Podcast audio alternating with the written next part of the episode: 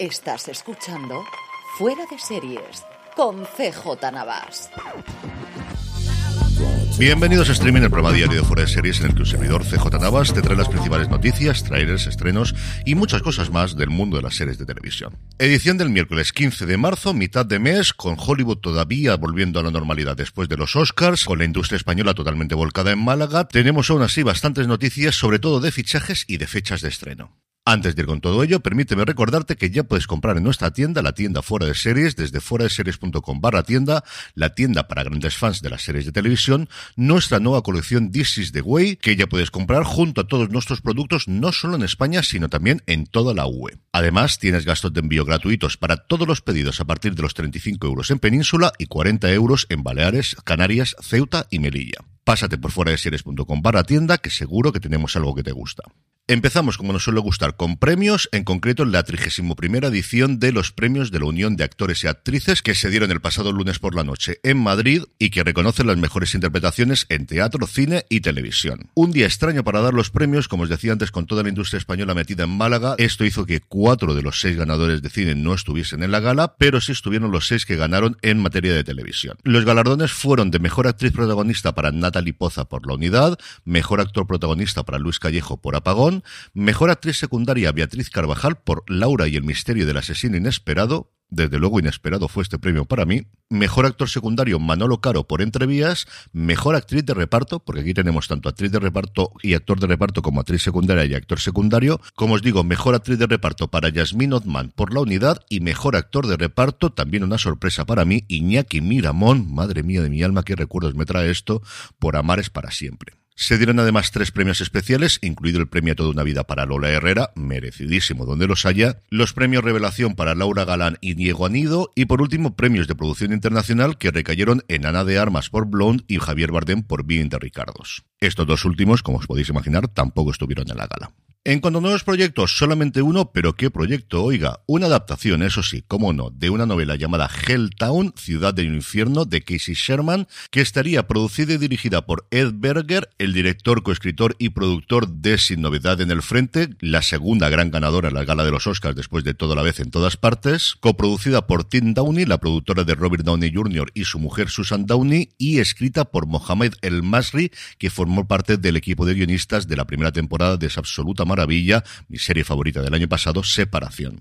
Y por si hicieran falta más nombres, para interpretar la serie se estaría hablando con Oscar Isaac, que interpretaría a Kurt Vonnegut, sí, sí, el escritor. Y es que la acción nos traslada a 1969, cuando Vonnegut comenzaba a escribir y tenía que ganarse la vida como vendedor de coches junto a su mujer y sus cinco hijos en Cabo Cod.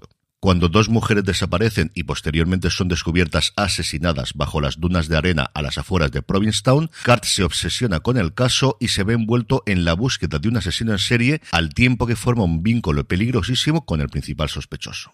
En el apartado de fichajes, Judy Greer se une a la comedia Drop Off de ABC que comentábamos ayer, protagonizada por Ellie Kemper y que es adaptación de la serie británica Motherland, que se puede ver en España a través de Cosmo. Y sí, es una película, pero no me resisto a hablar de ella. Scoop, una nueva producción para Netflix, centrada en la entrevista que dio en 2019 la BBC El Príncipe Andrés, está completando un reparto absolutamente de lujo. Ya conocíamos que Rufus Sewell iba a interpretar al príncipe, pero se ha confirmado que se unen al elenco Connor Swinells de Sex Education, que interpretará al fotógrafo que tomó la imagen del príncipe paseando por Central Park junto a Jeffrey Epstein, mi queridísima desde que la vi en The Hour, Romola Garay, que interpretará a Esme Gruen, la editora de News Night, el programa donde se emitió la entrevista. Y por último, la entrevistadora a Emily Matlis la interpretará ni más ni menos que Gillian Anderson. En el apartado de cancelaciones, Prime Video se ha cargado Three Pines después de una temporada. Este thriller interpretado por Alfred Molina, que todavía no nos ha llegado a España y ya no lo han cancelado.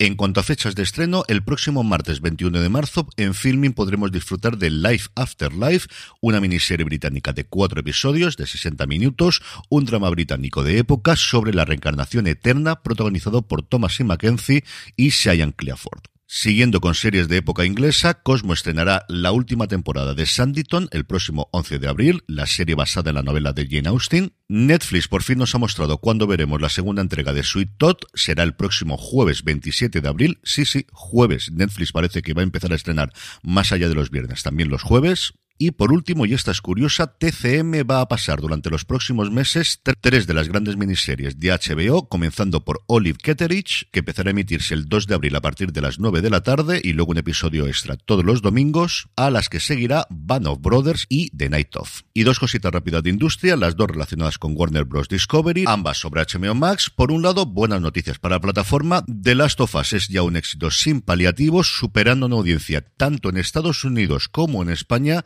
a la Casa del Dragón. De hecho, en nuestro país, la propia plataforma nos decía que era ya el título más visto de la historia de HBO Max. Y por otro lado, Lucas Show en Bloomberg hacía un artículo recopilatorio de todo lo que sabemos sobre el nuevo servicio, el nuevo nombre de HBO Max. Parece que lo de Max va bastante en serio, que según datos internos poner el nombre de HBO tira para atrás a determinados suscriptores cosas veredes, amigo Sancho, y que en Estados Unidos mantendrán el precio, entendemos que aquí en España también sería así, eso sí, con una nueva tarifa de precios superior a la actual, con una mejora de la imagen, y mi gran duda es si aquí en España y en general internacionalmente expandirán la tarifa que ya existe en Estados Unidos más barata con anuncios. En el apartado de trailers, el lunes estrenaba el quinto día en Movistar Plus y ya hemos podido ver un vídeo del making of que vale bastante la pena que lo veáis. Apple TV Plus ha revelado el tráiler de Lo último que me dijo, su nueva miniserie protagonizada por Jennifer Garner, por supuestísimo basada en una novela, en este caso de Laura Dave, que es co-creadora de la serie junto a Josh Singer y que llegará a la plataforma de la manzana el próximo viernes 14 de abril. La protagonista de la serie es Hannah, el personaje de Garner, una mujer que debe fortalecer su relación con su hijastra de 16 años, Bailey, interpretada por Anguri Rice, a la que hemos visto haciendo de Betty Brandt en la última trilogía de Spider-Man, pero sobre todo como Siobhan Sheehan en Mare of si quiere descubrir la verdad tras la misteriosa desaparición de su marido. ¿Que quién es el marido, me preguntáis? Nicolás Coster-Waldau. Y por último, y desde luego que no el menos importante, Pico ya ha revelado el primer tráiler de Mrs. Davis, la serie co-creada entre Tara Hernández y Damon Lindelof, con Betty Gilpin interpretando una monja que es la última esperanza de la humanidad para deshacerse de una IA que la ha controlado totalmente, de una forma muy amable, eso sí, y que es absolutamente maravilloso. Un tono muchísimo más de comedia, comedia negra, pero comedia al fin y al cabo, del que yo esperaba inicialmente. Tengo tantas, tantas, tantas ganas de ver esta serie, a ver si es que Showtime o cualquier otra plataforma, aquí de verdad que me da exactamente lo mismo, se pone las pilas y nos la trae España esta y Poker Face. En el apartado de estrenos, tres tenemos, pero ¿qué tres? Por un lado, AXN nos trae la primera temporada de Accused, la nueva serie antológica de Howard Gordon, que pasó por Madrid para presentarla y tuve la oportunidad maravillosa de estar una horita escuchando a este hombre. La serie, como os digo, nos llega hoy a XN, adapta un formato inglés y en cada episodio conoceremos al acusado de un crimen, eso sí, sin saber de qué se le acusa. En el primero de ellos, ni más ni menos que Michael Chiklis.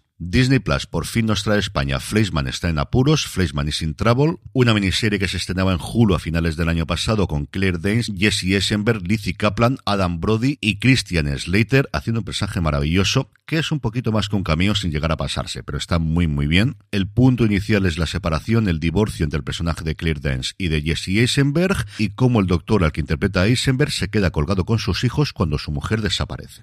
A partir de ahí la historia da bastantes giros, Claire Danes demuestra por qué es Claire Danes y Lizzie Kaplan está absolutamente maravillosa, incluso para perdonarle que no esté en el reboot de Party Down porque estaba rodando esta serie. A mí me gustó mucho, muchísimo. Es una serie lenta, es una historia de personajes, de personajes en la cuarentena con crisis vitales todos y cada uno de ellos, pero que si entras en ella creo que se puede convertir en una de vuestras series favoritas de este año.